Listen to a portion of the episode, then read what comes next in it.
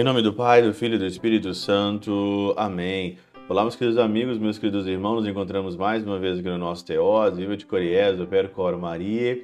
Nessa quinta-feira, hoje dia 1 de dezembro né, de 2022, começamos aí então o nosso último mês aqui, último mês desse ano de 2022, que se você olhar ah, para trás, se você fazer uma retrospectiva, como que esse ano né, passou muito rápido, estamos aí então no último mês, né?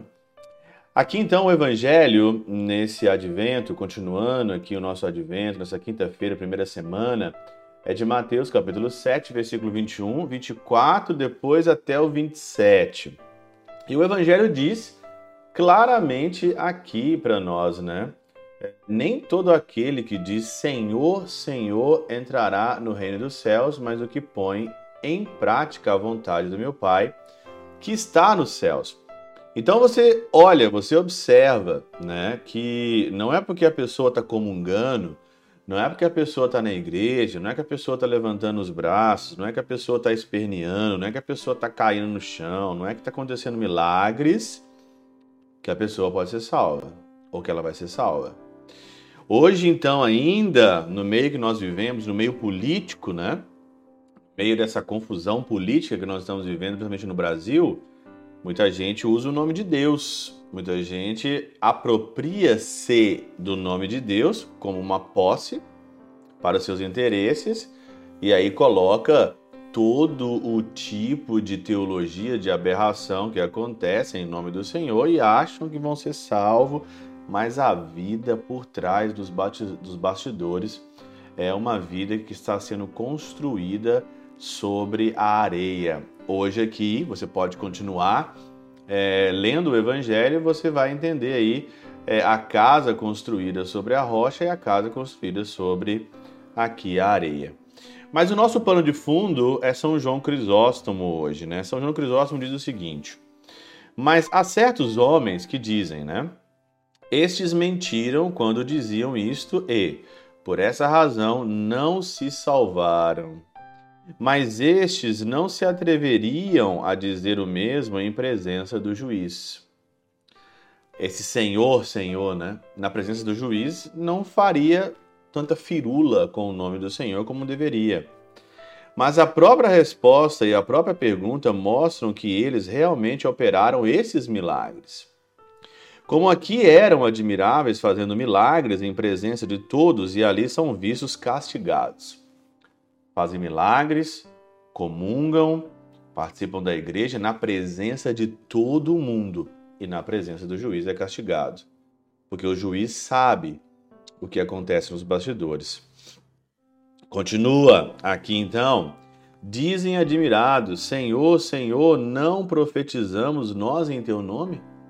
Senhor, nós não profetizamos em teu nome, nós não fizemos milagres em teu nome, nós não comungamos em teu nome, nós não fomos caridosos em teu nome, não tivemos uma grande fé em teu nome. E aí então o Senhor continua. Alguns dizem que não praticavam iniquidades no momento em que faziam esses milagres, senão depois. Olha aqui. Claro, quando você está na igreja, lógico que você não vai fazer iniquidade. O problema é depois o problema são os bastidores. Quantos grupos de jovens, né? Quantas pessoas estão hoje, principalmente os jovens na igreja, né? Participam de encontros maravilhosos, de encontros que é, as pessoas ficam maravilhadas, só que no, no, nos bastidores, depois ele está pronto. Já, eu já vivenciei isso nesses 10 anos de padre. Mas assim, mas se assim for, novamente não corresponde ao que o Senhor queria demonstrar, a saber que nem os milagres e nem a fé vale algo quando a vida não é boa. Olha aqui. Não adianta os seus milagres, não adianta a sua fé, não adianta nada se sua vida não é boa. Você não vai ser salvo por milagres, você não vai ser salvo por fé a sua fé, os seus milagres, a sua Eucaristia, a sua adoração tem que ser traduzidos na vida. Não combina. Não combina.